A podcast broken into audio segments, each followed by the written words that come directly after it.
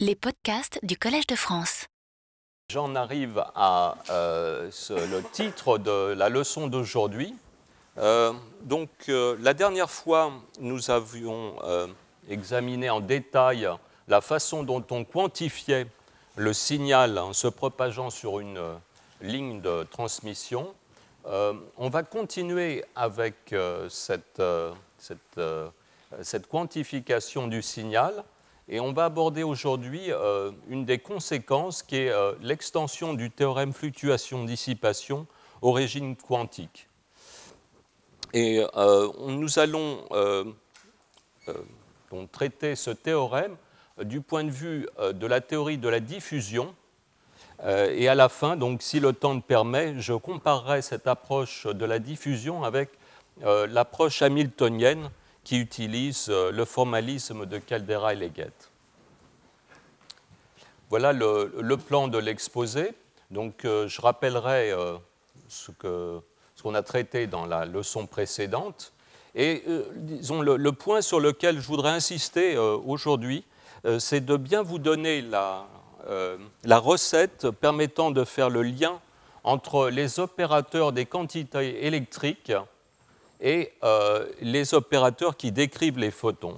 C'est ça qu'on essaye de faire finalement, c'est d'arriver à, pouvoir être capable de passer d'une description du circuit en termes de photons, absorption, émission euh, des photons, et euh, les quantités plus usuelles comme tension et courant. C'est donc, on a besoin vraiment là d'établir un lien très concret et précis donc entre ces opérateurs. Parce qu'on apprend beaucoup de choses en examinant le circuit, euh, soit du point de vue des photons, soit des points de vue des courants et des tensions. Et en fait, la richesse, c'est d'être capable de passer rapidement de, l'une à l'autre des descriptions. Et donc, comme je l'ai indiqué, nous allons, euh, disons, appliquer euh, cette correspondance à l'établissement du théorème fluctuation-dissipation quantique. Et en particulier, on pourra, euh, comme cela, calculer, ça sera un exercice d'application, on va calculer les fluctuations quantiques euh, d'un oscillateur, euh, oscillateur LC qui est dissipatif. Donc jusqu'à présent, on avait traité des circuits non dissipatifs. Avec ces nouveaux outils que l'on aborde aujourd'hui, on va pouvoir traiter l'influence de la dissipation sur les fluctuations quantiques. Alors, donc, euh, euh, un- une des quantités que j'ai introduites la dernière fois, c'est l'amplitude des ondes qui euh, se propagent le, long d'une ligne de transmission. Ces, fameux A, qui ont la dimension de la racine carrée de la puissance. Donc ces, ondes obéissent à l'équation d'onde habituelle. Il euh, euh, vous pouvez décomposer euh, toute onde en une onde qui se déplace vers la droite et une onde qui se déplace vers la gauche. Et ces quantités A sont en quelque sorte intermédiaires entre les courants et les tensions. Hein, la, tension le long de la ligne peut se décomposer en deux tensions, une tension correspondant aux ondes se propageant à droite et une tension correspondant aux ondes se propageant à gauche, de même pour le courant. Et euh, ces amplitudes d'ondes, finalement, euh, sont reliées aux tensions et courants par euh, la racine carrée de l'impédance caractéristique de la ligne. Et, vous voyez que A est en quelque sorte à, che- à mi-chemin entre I et V. Et des- A est un concept très pratique. Euh, disons, on peut dire que tout le matériel euh, micro-ondes finalement traite euh, essentiellement des A. Euh, C'est-à-dire que pour, en technologie micro-ondes, on n'a jamais de, source de tension ni de source de courant. Tous les générateurs ont des impédances internes et donc ce A est, très pratique pour décrire les signaux. Alors l'interprétation physique du A, c'est que si vous écrivez la, la densité d'énergie euh, le long de la ligne, donc euh, E et, et, la densité d'énergie, c'est une énergie par unité de longueur, sa dérivée est reliée au gradient d'un vecteur qui est le vecteur de Poynting. C'est ce que j'écris finalement, c'est la conservation locale de l'énergie ici, le long de la ligne. Et donc, P, le vecteur de Poynting, le flux d'énergie, s'exprime très facilement en fonction de ces A euh, disons, euh, A vers la droite et A vers la gauche. donc euh, le vecteur de pointing, c'est la différence entre le carré de l'amplitude à droite et de l'amplitude à gauche. Donc A est un, concept très, très pratique pour établir le lien avec les photons. Alors, euh, je vous rappelle euh, la formule euh, donnant l'impédance caractéristique de la ligne. Hein. L'impédance caractéristique, c'est le rapport entre tension et courant se propageant le long de la ligne. Il y a aussi la vitesse de propagation. Et donc, nous sommes en train d'apprendre à, quantifier ces, quantités. Et je vous rappelle donc ce qu'on a fait la dernière fois. la variable primitive, le champ finalement qu'il est commode de quantifier, c'est euh, l'équivalent d'un flux de nœuds qu'on avait vu euh, dans les premières leçons. C'est l'intégrale du champ électrique le long de la ligne. Il y a une première intégrale spatiale, donc on intègre le long de la ligne jusqu'au point x et on intègre ensuite par rapport au temps. Donc c'est cette variable que l'on quantifie. Sa variable conjuguée, c'est la densité de charge le long de la ligne, c'est le, moment conjugué du flux. Et euh, la quantification se passe euh, après une, euh, un passage dans l'espace de Fourier, donc on, passe en, en, impulsion, en vecteur d'onde. Et là, je, vous rappelle la notation que j'utilise euh, assez systématiquement. Donc une transformée de Fourier se note en utilisant ces, euh, euh, parenthèses carrées. Et finalement, à partir de, ces transformées de Fourier des champs, on arrive aux opérateurs A et A croix. Et là, on, passe, euh, on change de variable. Plutôt que de parler en impulsion, en vecteur d'onde, on parle en énergie. Donc en fait, euh, cette transformation est très commode parce qu'elle permet de mettre euh, finalement A et A croix sur le même, sur le, même plan. Un, A croix, finalement, c'est un A correspondant à une fréquence négative. Donc si on écrit les équations euh, de, pour l'évolution de Hyde à croix, cette convention est, tout à fait euh, logique. Et euh, c'est quelque chose qu'on. Cette, convention est, très pratique justement pour les calculs qu'on va faire par la suite. Donc, je, rappelle que ces opérateurs A d'oméga obéissent à des relations de commutation simples, les, donc, euh, mais euh, ces relations de commutation, si elles s'écrivent très facilement, si, disons, elles se manipulent très facilement dans les calculs, elles sont très opaques. La, signification de ces opérateurs A de oméga est très délicate, puisque oméga est un index continu. On, ne saisit absolument pas avec ces A d'oméga le nombre de degrés de liberté du système les degrés de liberté de ce système euh, continu euh, sont en nombre euh, dénombrable, c'est peut-être infini, mais c'est une infinité dénombrable. Et cet indice continu, en fait, nous fait perdre un petit peu la notion du nombre de modes dans le système. C'est pour ça qu'on passe à euh, une, autre représentation que je vais indiquer euh, immédiatement. On finit là avec euh, ces opérateurs A d'oméga et on écrit l'hamiltonien.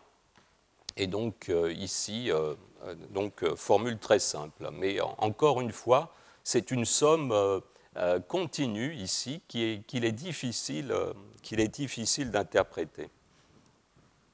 Alors, là, pour vraiment comprendre ce que finalement les, les différents composants micro-ondes quantiques font, il faut introduire la notion de mode du signal. Un mode du signal, c'est un degré de liberté. Et euh, pour euh, introduire ces degrés de liberté, on a une base, on a besoin d'une base de fonctions orthonormales. Et ça, c'est une notion complètement euh, classique en quelque sorte. C'est la propriété, là je décris une propriété qui est valable pour toutes les ondes, quelles qu'elles soient, les ondes classiques, le son par exemple. Et euh, donc, euh, on organise les choses de la manière suivante. Euh, on peut représenter un, espace où le temps est, suivant l'abscisse x, la, coordonnée x, et la fréquence suivant la coordonnée y. Et chaque fonction dans cette base, qui permet de décomposer les signaux, peut se représenter comme un petit, un petit rectangle.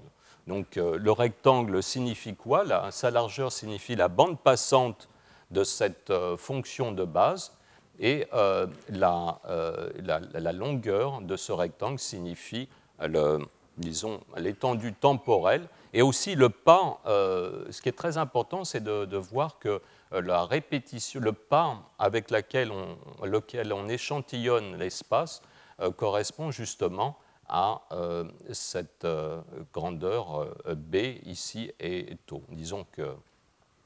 Donc c'est un, un, pavage de l'espace temps-fréquence qu'on réalise.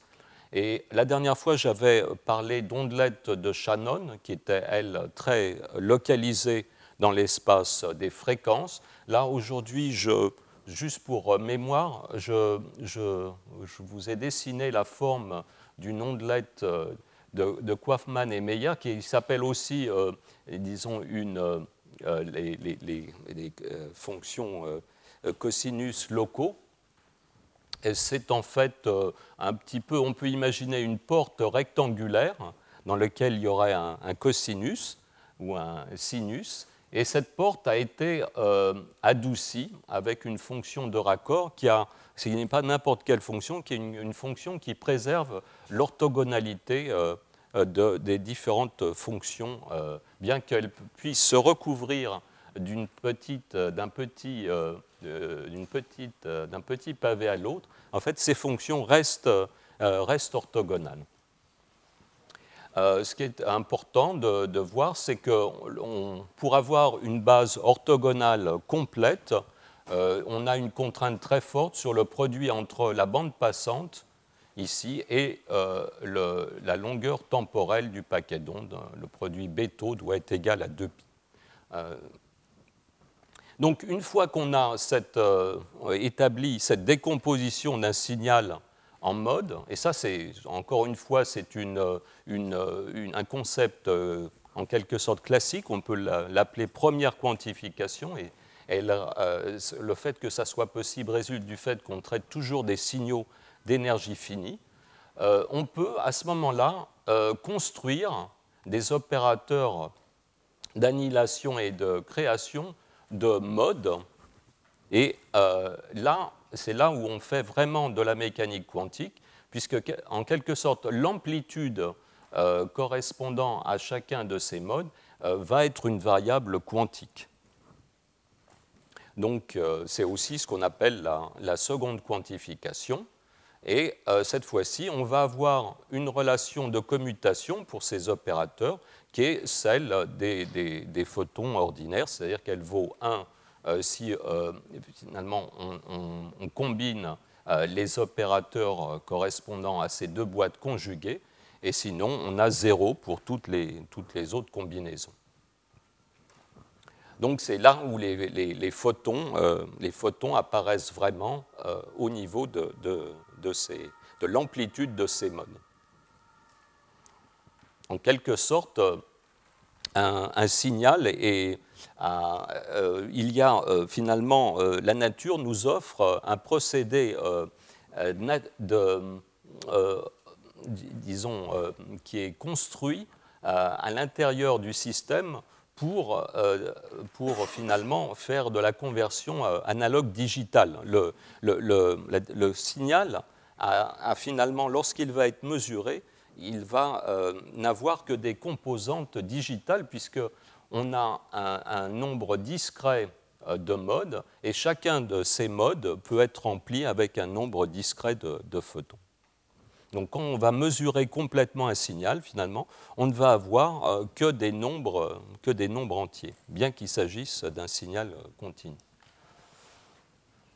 Donc euh, je voudrais rappeler le fait que cette relation entre la bande passante et la longueur temporelle, la durée d'un signal de base, est, différente de la relation d'incertitude qui fixe, qui empêche euh, ces fonctions de base d'être à la fois localisées euh, en, fréquence et en temps. Donc euh, là, j'ai introduit l'incertitude à la fois en temps et en fréquence. C'est à partir des seconds moments de ces fonctions de base et euh, donc, euh, on a ici une relation euh, entre ces incertitudes. il est important de voir que si on cherche à avoir des fonctions de base qui ont une, une localisation maximum, une incertitude, une aire minimum ici, eh bien, on, va perdre le fait que la base est complète. On va, passer à des bases surcomplètes. Donc, on ne peut pas tout avoir. On ne peut pas avoir une base euh, complète euh, et, discrète et euh, saturer finalement la relation d'incertitude, avoir la, valeur minimum. Ça nous amène à parler de ce qu'est un analyseur de, spectre. Hein. Un analyseur de spectre va mesurer finalement le, contenu de ces modes, le contenu en énergie de ces modes. Finalement, donc vous avez euh, décomposé le, signal en mode discret et l'analyseur euh, de, spectre vous donne le contenu en énergie de ces modes. Alors la, définition formelle euh, du spectre est, donnée à partir de la moyenne de ce produit des amplitudes à différentes fréquences pour un, donc un signal en moyenne si on fait une moyenne sur toutes les réalisations d'un signal bruité, on a euh, euh, cette, moyenne des corrélations à différentes fréquences euh, sera nulle, sauf lorsque les deux fréquences seront identiques. Là encore, on retrouve cette fonction delta mal commode. Cette formule est, très pratique à utiliser, mais on perd le, sens physique de ce qui se passe. Et donc, en passant ici à, ces amplitudes de mode, on, comprend un petit peu mieux ce qu'est le, spectre. Euh, donc, euh, c'est en fait euh, tout simplement ces amplitudes en, en modules au carré, l'amplitude de chaque mode au carré. Alors, il y a, deux, définitions pour la densité spectrale. On peut prendre soit un produit qui, respecte l'ordre moins m plus m dans les composantes et un, ordre qui, qui, symétrise finalement les combinaisons.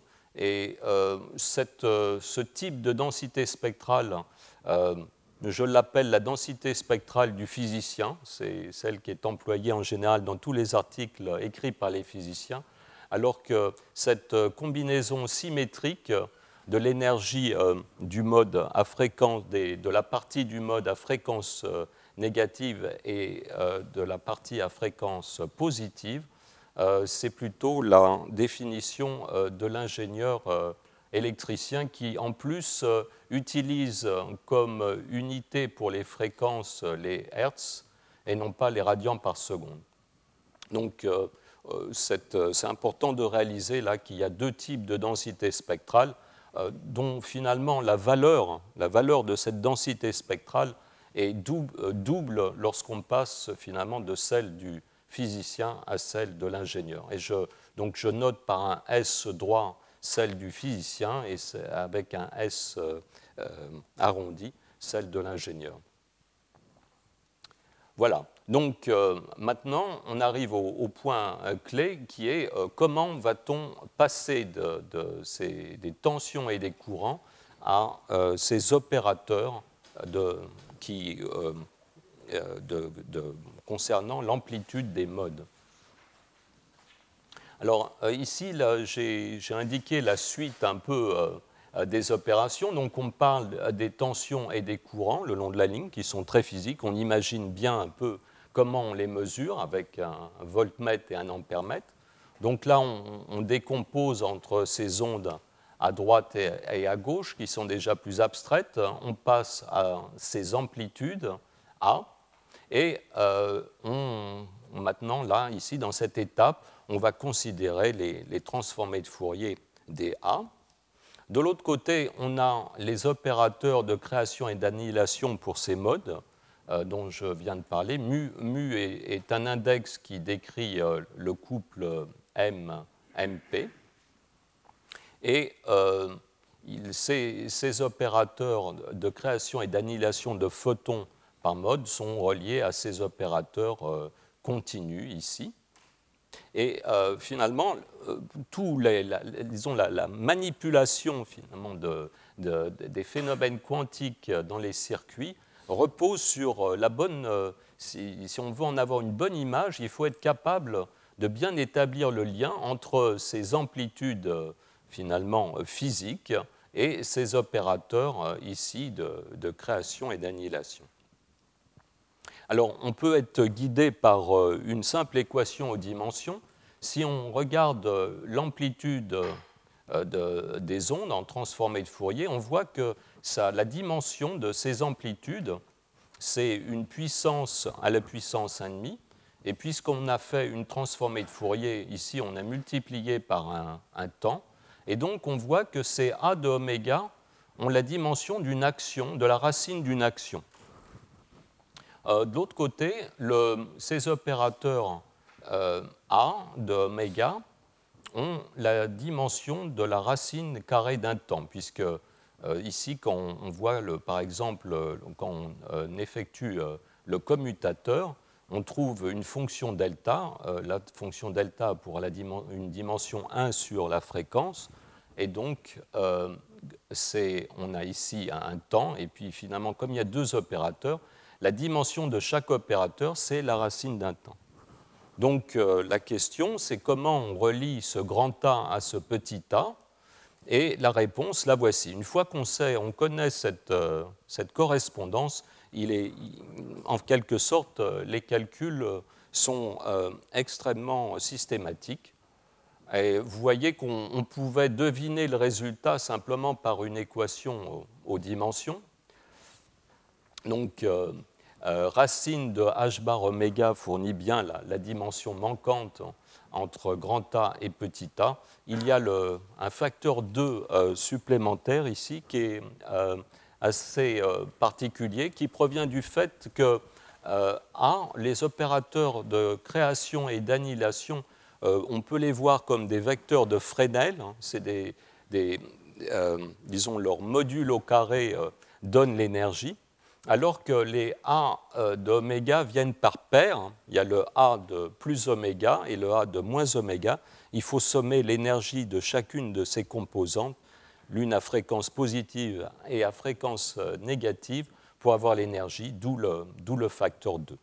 Donc ici, en quelque sorte, dans cette leçon, il y a, cette formule à retenir. Une fois qu'on connaît cette formule, vous voyez, on peut, euh, euh, en retraçant, euh, ce lien, en retraçant ces liens en sens inverse, on peut finalement aller des, photons aux tensions et aux courants, et vice-versa. Donc tout phénomène décrit en termes de courant et de tension peut se redécrire en, termes de photons, et la même chose dans le sens inverse. Donc il y, a quelques étapes ici, il ne faut pas perdre des facteurs en route, mais euh, c'est finalement quelque chose qu'on peut faire de manière tout à fait systématique. Et, donc je vais passer le reste euh, de la leçon à euh, d'abord vous expliquer d'où cette formule vient, et puis finalement l'appliquer. Alors, donc, en fait, cette formule, elle, elle, revient en quelque sorte de l'examen de, ces, relations entre ces opérateurs de flux et les opérateurs A et A croix. donc, les formules que j'ai données au début retranscrites donnent, ceci. Et finalement, les tensions et les courants euh, peuvent s'obtenir simplement à partir des dérivés du flux. Tension, c'est la dérivée du flux par rapport au temps, et le courant, c'est la dérivée spatiale par rapport à l'espace euh, du flux. Donc, euh, on arrive comme ceci à, ces formules. Et là, on voit apparaître dans ces formules une quantité qui va revenir constamment, qui est ce produit de h bar fois l'impédance de la ligne euh, racine. Donc ça c'est euh, euh, donc regardons un peu cette, cette, quantité. Elle est absolument fondamentale dans ces circuits quantiques. C'est donc le produit de, de, la constante de Planck, donc quantique fois l'impédance caractéristique de la ligne. Et quand on prend une ligne, un câble coaxial 50 ohms, cette constante ici euh, fait 10 euh, nanovolts par gigahertz, euh, ce qui, que l'on peut transcrire sous forme d'un flux, hein, puisque finalement c'est cette quantité qui donne la dimension qui a la, dimension d'un flux. Et en fait, on trouve une quantité très petite par rapport au quantum de flux pour, disons, les fréquences, disons, micro-ondes disons, du téléphone portable. Hein. C'est-à-dire que pour quelques gigahertz, euh, les, photons, finalement, correspondent à des signaux pour lesquels le, flux est extrêmement précis et très, euh, euh, ne fluctue, fluctue, très peu par rapport au quantum de flux. Par contre, si on prend la constante ici h bar sur c, qui est devant euh, le, courant ici, on trouve euh, en fait euh, une quantité qui a la dimension d'une charge et qui se trouve être pour des fréquences de l'ordre du gigahertz, en fait de l'ordre de la charge électronique. Donc les fluctuations quantiques du champ sont décrites et donc de la charge le long de la ligne pour des photons qui font intervenir ces fréquences euh, caractéristiques sont, euh, sont de l'ordre de la charge de l'électron. Donc on, fluctue finalement beaucoup par rapport euh, à la charge de l'électron, à ces fréquences, et on fluctue très peu par rapport au, quantum de flux. Ça, c'est quelque chose qu'il faut. c'est des ordres de grandeur qu'il faut avoir toujours en tête. Voilà. Donc, euh, examinons de, près cette correspondance. Alors il faut, il faut, bien comprendre tous les éléments. Donc le champ a été décomposé en, deux euh, directions de propagation. Ces deux directions de propagation le long d'une ligne infinie restent indépendantes. On va voir que lorsqu'on va mettre quelque chose au bout de la ligne, on va établir euh, des, des, des relations entre les deux directions de propagation, mais à ce niveau-ci, euh, la ligne est considérée comme infinie à chaque bout, donc les, deux directions euh, de propagation sont indépendantes. Euh, la fréquence, je le répète, peut être positive ou négative. Donc si on a une fréquence négative, on a en fait un opérateur de, de création au lieu d'un opérateur d'annihilation. Et finalement, ce coefficient de proportionnalité euh, termine la correspondance. Alors, euh, si on, somme le produit euh, des A, donc ça c'est le produit du A par le A conjugué, si on somme sur toutes les fréquences, on aura, par le théorème de Parseval, ça revient à sommer sur les A euh, en temps. Et donc, en fait, euh, c'est l'énergie totale, cette quantité l'énergie totale transportée par la ligne. C'est une, une, façon de, d'établir, de, comprendre d'autres relations qui vont, qui vont venir. Et je voudrais maintenant introduire un, dernier concept. On avait défini l'opérateur de création et d'annihilation pour les modes du champ. Et là, euh, je voudrais faire la même chose pour les A, pour les opérateurs A. Et là, il s'introduit euh, quelque chose un petit peu délicat, c'est que pour les A euh, indices mu, donc les, les amplitudes des modes, eh bien, il va falloir sommer sur les fréquences dans la bande correspondant à la, aux, fonctions, aux fonctions de base. Et donc là, euh, on va se retrouver avec une fréquence moyenne.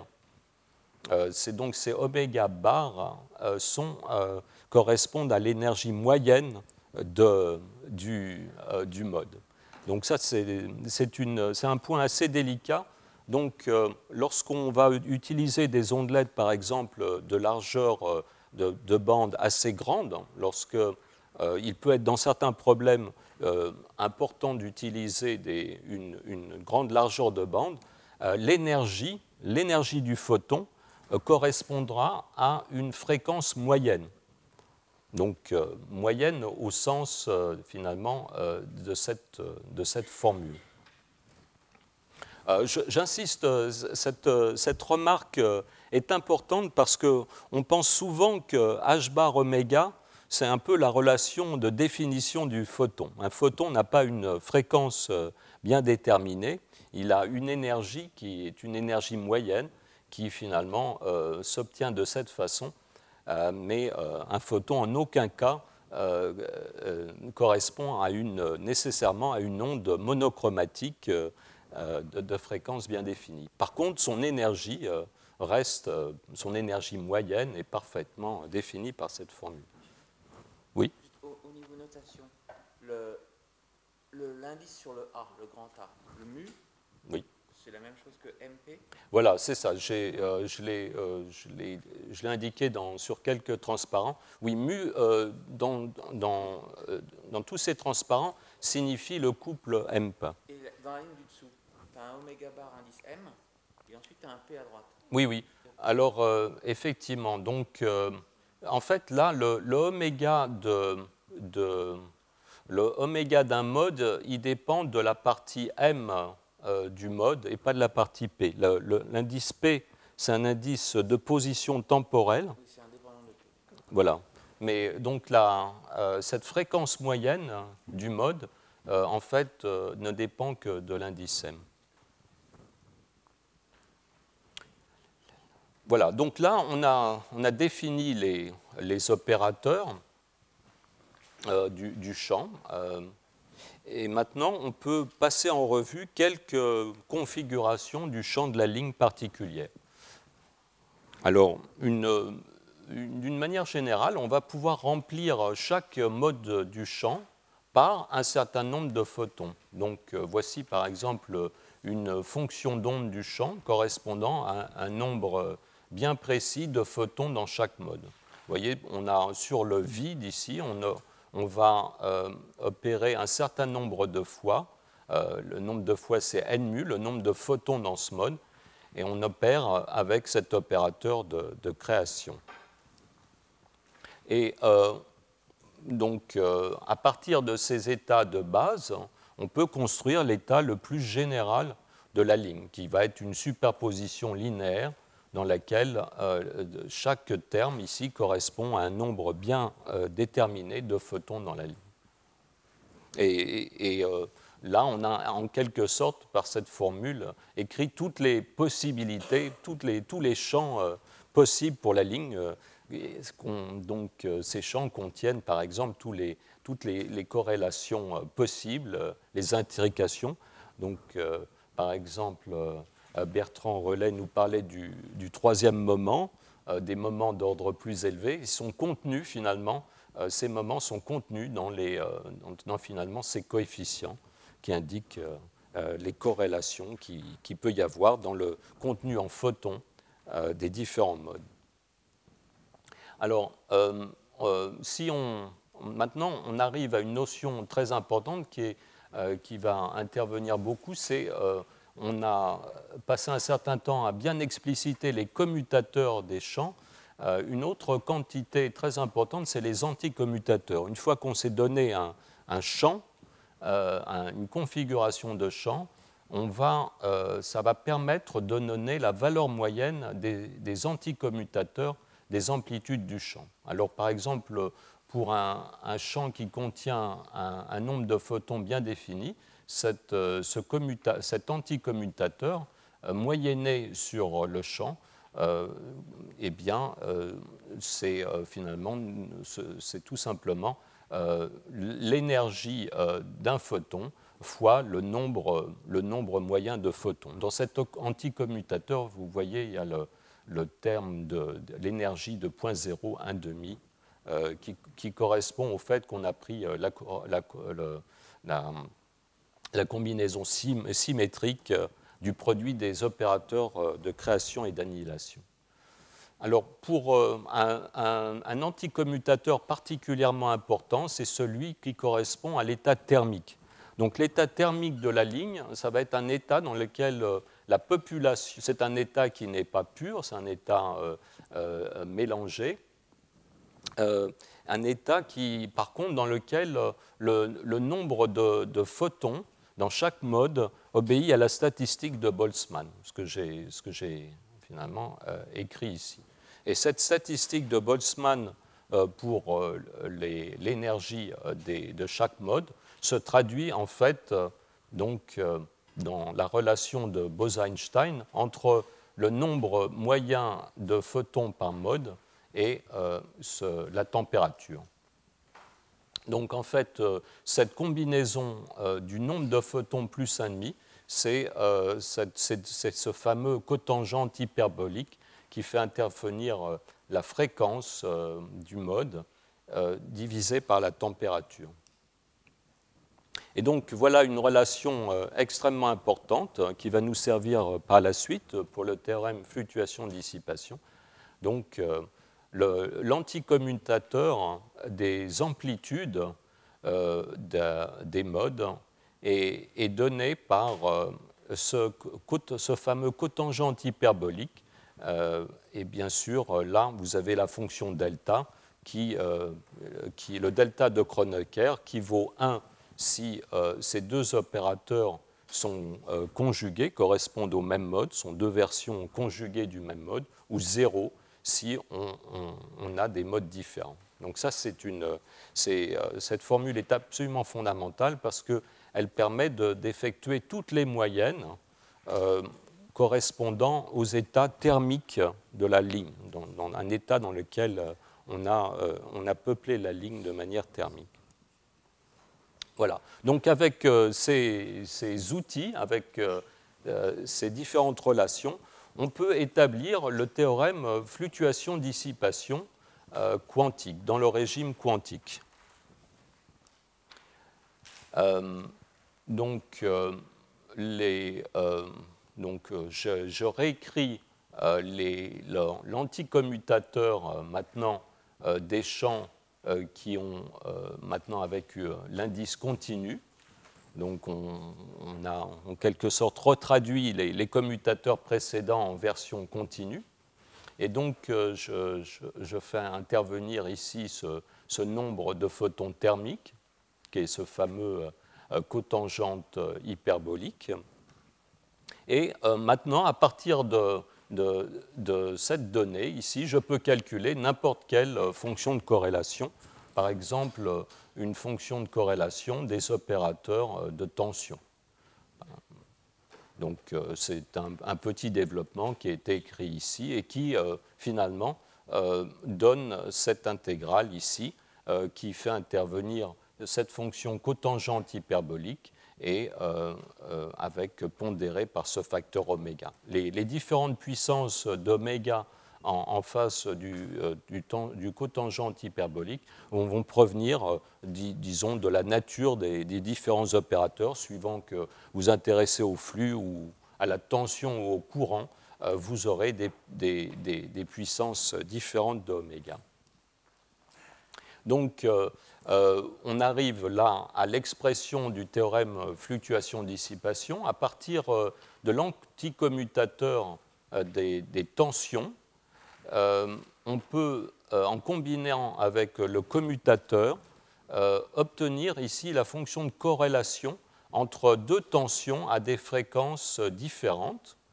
Euh, c'est ce que j'appelle la densité spectrale euh, des fluctuations de tension. Mais là, cette densité euh, spectrale concerne la tension correspondant à des ondes se propageant dans un sens à droite ou à gauche. Ce n'est pas la tension que vous allez mesurer, c'est la tension correspondant à ces ondes progressives et on, arrive euh, à cette expression.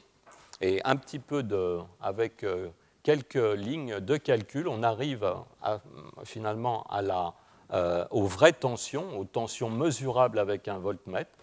Donc, lorsqu'on prend une ligne de transmission et qu'on l'ouvre, qu'on la laisse ouverte à un bout, les ondes vont se réfléchir et finalement, par un phénomène euh, euh, d'interférence en quelque sorte, euh, l'interférence constructive entre les, les, ondes se propageant à gauche et les ondes se propageant à droite, on, il va y avoir on va additionner les tensions et donc les fonctions de corrélation vont être multipliées par 4.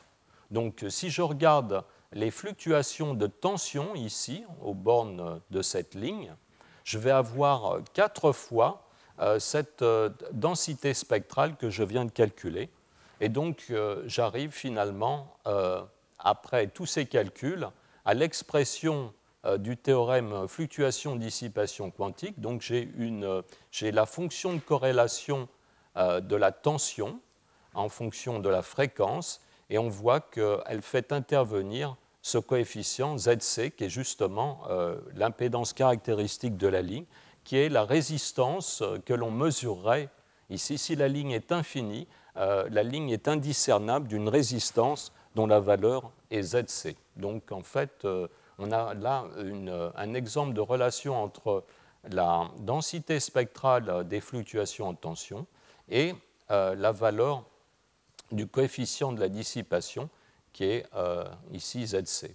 Et cette partie ici, h bar oméga fois le cotangent hyperbolique, euh, euh, c'est une partie qui fait intervenir euh, la fréquence. L'expression classique ne fait pas intervenir la fréquence.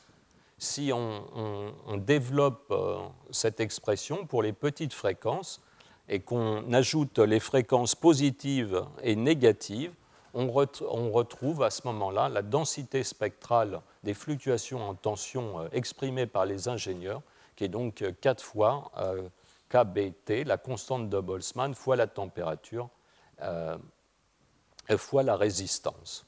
Donc c'est très satisfaisant. Finalement, on a, en remplaçant une résistance par une ligne de transmission infinie, euh, prise dans un état thermique, on, retrouve euh, ce fameux théorème, euh, avec un bonus quand même, puisque ça c'est un théorème classique. On a maintenant l'expression complète des fluctuations à toute fréquence, et pour les fréquences élevées, les fluctuations vont être dominées par le mouvement de point zéro. Euh, il y a euh, un contrôle aussi qu'on peut faire à partir de cette, euh, expression, c'est que si on, regarde la puissance par unité de bande passante qui est envoyée par la ligne, c'est-à-dire si on pouvait mesurer le flux dans une direction, eh ces mêmes formules, dans le régime classique, permettent de, bien voir qu'on a en fait kT fois la bande passante. Donc une, façon de voir euh, les choses, c'est que euh, classiquement, chaque degré de liberté euh, du signal, chaque mode de la ligne, finalement a une énergie égale à kT.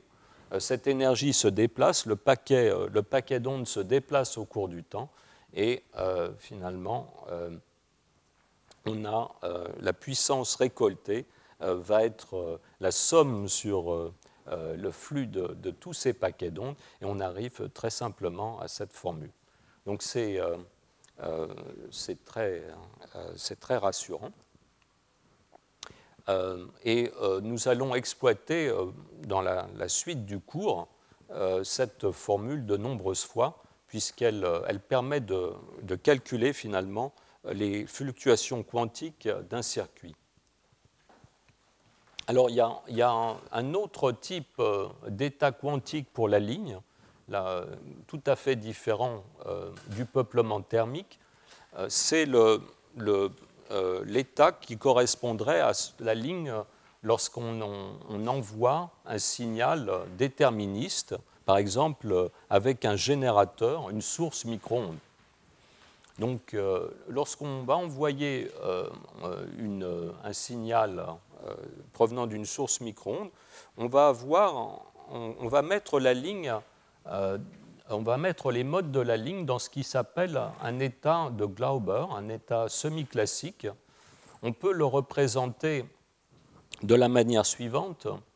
Donc, euh, classiquement, cet état correspondrait à un point dans l'espace des quadratures. Alors, l'espace des quadratures, c'est les, composantes, la partie réelle euh, de l'amplitude A, si vous voulez, et euh, la quadrature, euh, ça c'est la quadrature qui s'appelle en phase, la, quadrature hors phase, ça correspond à la partie imaginaire finalement de, la moyenne de A.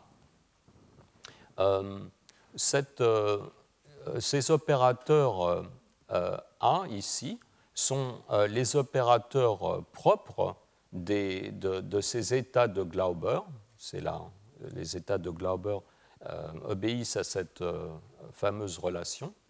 Et une, une, la façon d'interpréter cette valeur propre alpha ici, c'est que son carré donne l'énergie du mode en nombre de photons, en unité du nombre de photons. Et euh, l'angle ici, c'est l'angle, c'est la phase du signal qui est à ce moment euh, relativement bien défini pour euh, ce type de mode. Alors, ça, c'est euh, un concept très pratique puisque les électriciens sont habitués à parler des, modes du signal en utilisant les vecteurs de Fresnel. Dans ce type de représentation d'un signal cohérent quantique, finalement, on n'a pas un vecteur de Fresnel, on a une sucette de Fresnel puisque la tête du vecteur en fait euh, fluctue, mais on a dans cet état un, compromis optimum en quelque sorte entre euh, la, précision avec laquelle est donnée l'énergie et la précision avec laquelle est donnée la, phase. L'incertitude est, minimale euh, pour le produit de ces deux quantités. Alors, est-ce qu'on peut, euh, est qu'on peut, détecter, euh, finalement, est-ce qu'on peut mesurer euh, cet état? En fait, la question qui se pose, c'est est-ce que, par exemple, on peut mesurer une des composantes en phase ou hors phase du signal? La réponse est oui. chacune de ces composantes peut être mesurée avec une précision en principe arbitraire, bien qu'à l'heure actuelle, on n'est pas tout à fait encore la technologie permettant de le faire. C'est quelque chose qui est en train de se faire, c'est la recherche en cours. Euh, et donc, d'ici euh, quelques années, on aura une façon de mesurer ces quantités euh, pour des, des, signaux micro-ondes vraiment dans la limite euh, d'une précision compatible avec ce que permet la mécanique quantique. La mécanique quantique vous empêche de mesurer simultanément ces deux, euh, composantes.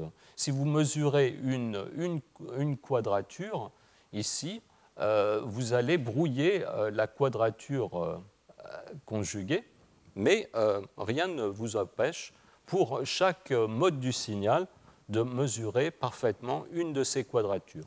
Et voilà un peu la façon dont il faut s'y prendre. Alors, il faut commencer par définir euh, le, mode à, partir euh, d'un filtre passe-bande qui va fixer la largeur B du mode. Et euh, il faut faire suivre ce filtre d'un ampli. Alors cet ampli n'existe pas encore tout à fait, quoique il y ait un, certain nombre de groupes qui sont, proches d'y arriver.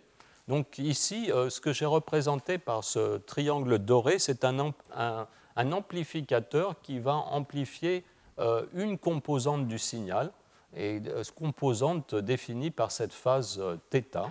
Et donc, à travers cet amplificateur, survit un opérateur euh, qui, euh, qui, correspond à, l'amplitude de la phase, euh, de l'amplitude de cette composante du mode que l'on cherche à, mesurer. Alors, cette phase est imposée par un oscillateur local.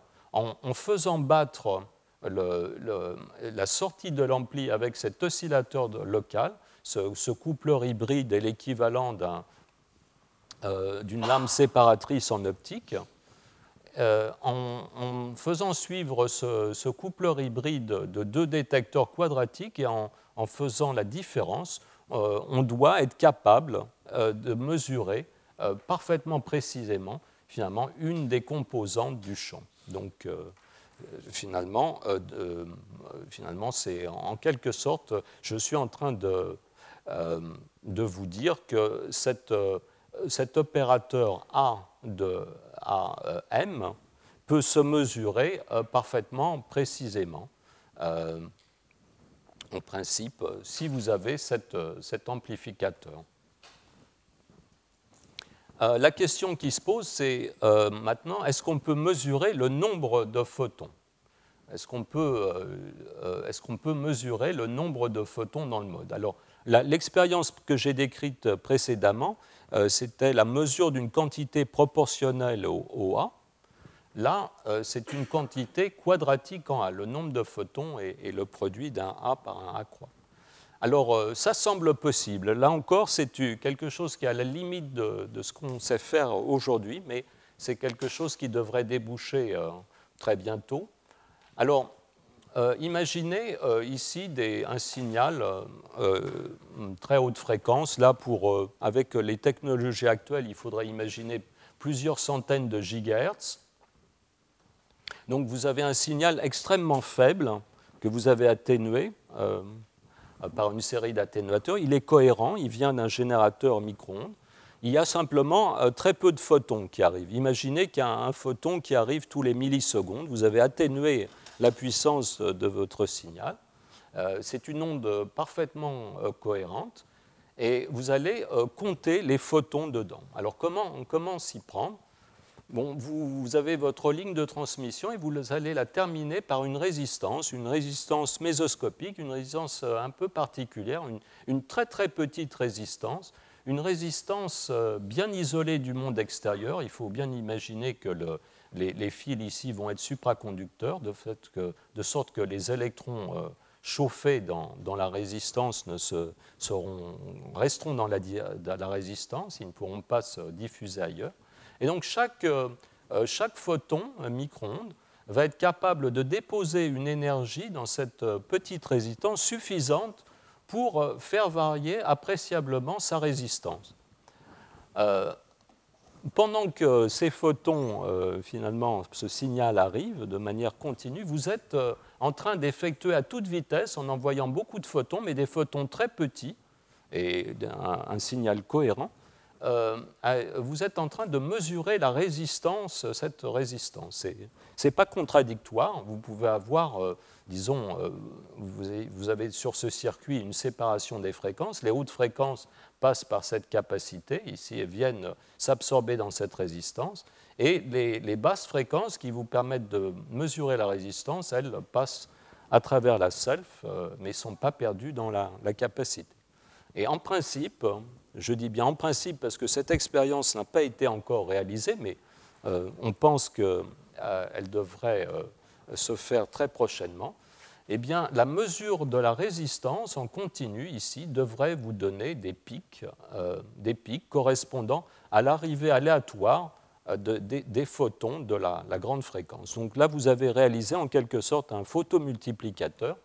Euh, c'est une expérience d'ailleurs qui a qui, un intérêt même dans la mesure en radioastronomie, puisque vous pourriez, en, intégrant la surface des pics, déterminer même l'énergie du photon, c'est-à-dire la fréquence du photon incident. ce qui est impossible, ce, qui est, pardon, ce qui est absolument crucial ici, c'est d'arriver à effectuer cette résistance, à la mesure de cette résistance à un rythme suffisamment rapide, justement pour, en quelque sorte, faire en sorte que vous observez finalement ce qui s'appelle des sauts quantiques, euh, c'est-à-dire que vous, dans ces modes, ces modes euh, du, signal, euh, vous les observez, vous observez leur énergie suffisamment rapidement, vous forcez le, le signal à déclarer s'il a euh, zéro ou un photon. Le mode, euh, vous, le forcez à déclarer s'il a euh, zéro ou un photon. Donc, en, quelque sorte, ces, outils ne sont pas commerciaux, mais sont en préparation. On a, on a, en principe tout à fait le moyen de, mesurer les opérateurs du champ euh, les combinaisons euh, linéaires des opérateurs du champ et les combinaisons quadratiques. Donc finalement faire exactement euh, la même chose que ce qui se fait en optique quantique. J'insiste bien sur le fait que pour l'instant c'est un peu de la science-fiction tout ça, mais c'est des choses qui vont déboucher dans les années qui viennent. Voilà, donc je juste deux, trois minutes. Je ne vais pas euh, terminer cette euh, partie, mais je voulais juste euh, vous donner un aperçu de, de la façon dont on s'y prend pour calculer les fluctuations d'un oscillateur LC amorti par une résistance. Donc jusqu'à présent, on avait abordé la question de la quantification d'un circuit non dissipatif. Là maintenant, j'introduis une résistance dans le circuit. J'introduis aussi même une source, euh, euh, disons, une source déterministe euh, monochromatique. Et vous savez, par, le théorème de Thévenin, ce circuit où vous avez une source de tension en série avec une résistance peut être reformulé en mettant ici une source de courant en parallèle avec la même résistance. Et il y a une correspondance due à Nyquist qui est extrêmement commode que j'utilise ici, euh, dans laquelle, en fait, on peut représenter cette résistance, c'est quelque chose qu'on vient de voir euh, dans la première partie de ce cours, euh, on peut remplacer la résistance par une ligne de transmission infinie. Cette, cette correspondance est très pratique parce qu'elle permet de traiter à la fois la dissipation due à cette résistance et euh, le signal déterministe ici, euh, de pompage du circuit, exactement sur le même plan. Donc euh, la, source de tension, elle fait partie des ondes qui sont entrantes, c'est les ondes se propageant à, gauche sur la ligne. cette fois-ci, je les appelle les, ondes entrantes parce que j'adopte le point de vue du circuit. Et la dissipation, en fait, correspond au fait que l'énergie du circuit est euh, envoyée dans la ligne, ici, par ces ondes sortantes. Donc cette, euh, correspondance euh, est extrêmement précieuse. c'est un changement de point de vue, si vous voulez, plutôt que de... ici, donc, un, circuit dissipatif est vu en général de manière je dirais, euh, euh, assez, euh, assez sinistre, c'est-à-dire qu'on a une perte d'énergie pour ce circuit. Donc tout est analysé du point de vue de l'énergie stockée dans, ce circuit. En fait, dans ce point de vue, tout est tout à fait différent. Ce circuit dissipatif est analysé tout simplement comme la diffusion d'ondes arrivant de l'infini, se propageant le long de cette ligne. Elles, euh, rentrent dans ce circuit, elles, y font, euh, elles, sont, elles, euh, ne sont absolument pas absorbées, elles sont simplement déphasées. Elles repartent au bout d'un certain temps dans la ligne jusqu'à l'infini. Donc finalement, le même circuit est vu de, d'un point de vue tout à fait différent. Et ce point de vue est très, très, pour toutes sortes de phénomènes, extrêmement, extrêmement précieux. Et on, peut calculer justement les, fluctuations quantiques de, ce circuit LC par ce point de vue.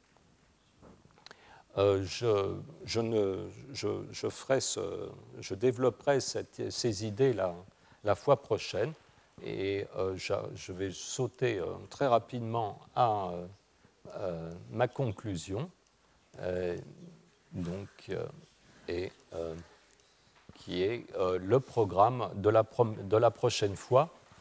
où nous allons aborder, pour l'instant, nous avons discuté de circuits entièrement linéaires, nous allons parler justement de ce qu'introduisent les non-linéarités du circuit et nous passerons aussi au, circuit euh, actif. Voilà, je vous remercie de, de votre attention.